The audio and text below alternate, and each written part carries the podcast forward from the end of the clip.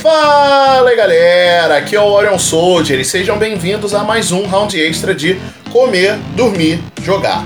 Pois bem, hoje nós vamos falar de Star Wars Episode 1 Racer, que foi relançado aí para o Nintendo Switch e o PlayStation 4. Eu tenho muito a dizer desse jogo, especialmente porque, olha, eu literalmente esperei mais de 20 anos para jogar esse jogo novamente, posso dizer dessa forma. Então, vem comigo! Vamos nessa!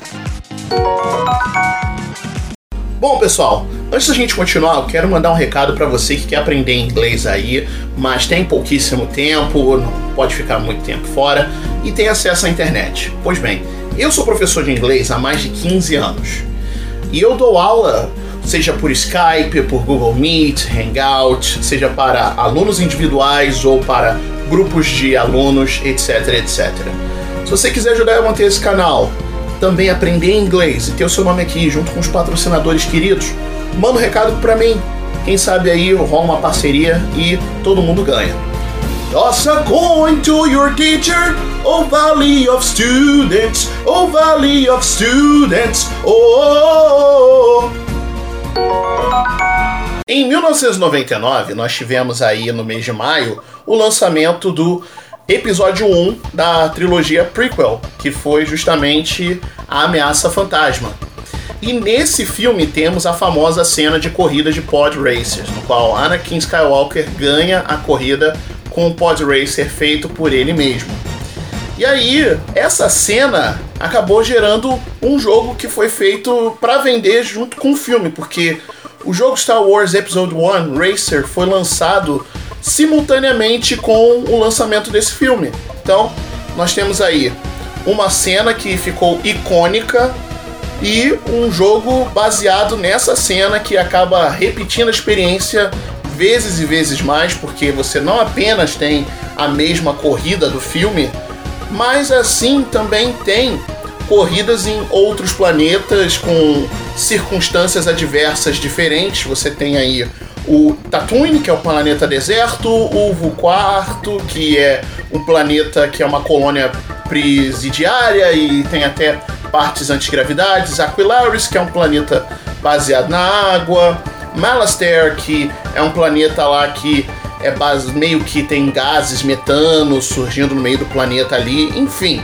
várias adversidades, um universo bem colorido, bem expandido e também vários personagens, além, obviamente, de Anakin Skywalker e Sebulba, que foram os pod racers de destaque do filme.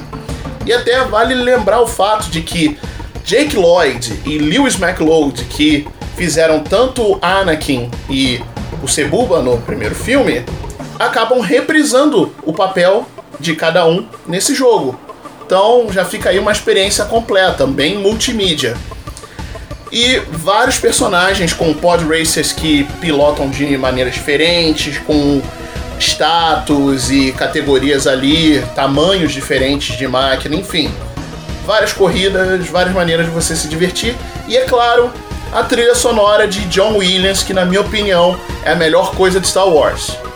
Então, se tem esse jogo aí completo, vamos falar um pouco dele, especialmente de como ele funciona e do que você vai ter quando jogar com ele. Então, se prepare. Como eu disse, ele foi lançado em 99 para o Nintendo 64 e para o Microsoft Windows, também o Macintosh. Em 2000, ele recebeu uma versão para Dreamcast. E aí já podemos perceber que ele foi lançado naquele momento que estávamos entre a quinta e a sexta geração de consoles. Ele recebeu também uma versão para Game Boy Color, um port ali, uma versão para você jogar ali naquela época. E em 2002 teve uma sequência para o PlayStation 2, que é o Star Wars Racer Revenge. É até curioso que o Anakin ele aparece com o visual dele do episódio 2, Ataque dos Clones, o Anakin Padawan. Enfim, ele é um jogo de corrida que ele acaba sendo parecido muito com F-Zero e Wipeout, jogos de corrida espaciais. Realmente a única diferença ali maior no visual é que ele é na propriedade intelectual de Star Wars, Mas também na gameplay tem uma diferença interessante. Esse jogo tem respawn ilimitado. Se o seu pod racer bater e explodir, você pode respawnar no meio da corrida, mas você vai perder um tempo ali para respawnar. E isso vai fazer com que você perca posições se demorar muito ali, se você não conseguir se recuperar. Enfim, tem toda uma dinâmica. E uma outra coisa que eu acho curiosa da gameplay é a customização de veículos no sentido customização de performance. Não dá para mudar a aparência do Pod Racer, mas dá para você melhorar várias características como a direção, freio, aceleração, velocidade máxima, até o sistema de esfriamento, porque quando você usa o boost de velocidade, o, a Pod Racer vai esquentar e se esquentar demais o motor vai explodir, enfim. Então, realmente tem essa questão aí de você vai ter que gastar um tempo ali cuidando da sua máquina entre uma corrida e outra, arrumando dinheiro para você melhorar mais e mais. Fora que ele também tem um modo de corrida livre, no qual você não ganha nenhum dinheiro para por vencer, por chegar em determinada posição. O modo de torneio que é aí que você ganha din o dinheiro, os corredores e também libera as corridas de acordo com a sua performance em cada corrida. E no final de cada torneio aparece ali no pódio quais foram os três melhores colocados em determinado torneio.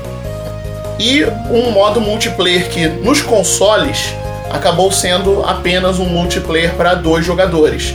Porém, no Windows ele acabou servindo que você funcionava ali usando internet LAN, que aí você podia jogar no multiplayer.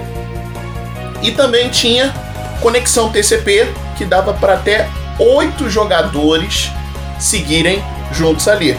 Esse jogo aqui que eu tenho, ele foi trazido para o Brasil pela empresa Brasoft, que realmente trazia as versões brasileiras assim dos jogos para os PCs. Eu realmente não sou um PC gamer, mas se teve poucos jogos, se houveram poucos jogos que eu joguei no PC, Star Wars Racer foi o jogo de corrida que eu mais joguei no PC e me diverti pra caramba.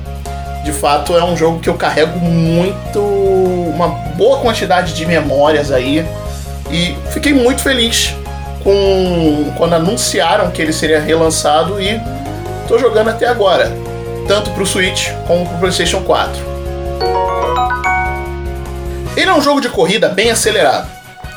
Conforme você vai melhorando as suas máquinas e conforme você vai aprimorando seus pod racers, ele vai ficando cada vez mais e mais rápido. Então acaba aumentando o fator desafio porque você vai ter que melhorar o seu tempo de resposta, os seus reflexos ali para o que o jogo determina, porque Senão você vai ficar só batendo, explodindo, batendo, explodindo e não vai conseguir vencer nada. E vale lembrar que a cada torneio que aparece, os pod racers adversários também melhoram. Ou seja, você vai ter que realmente permanecer à altura, permanecer melhorando ali, porque senão você vai ficar para trás, vai comer poeira espacial.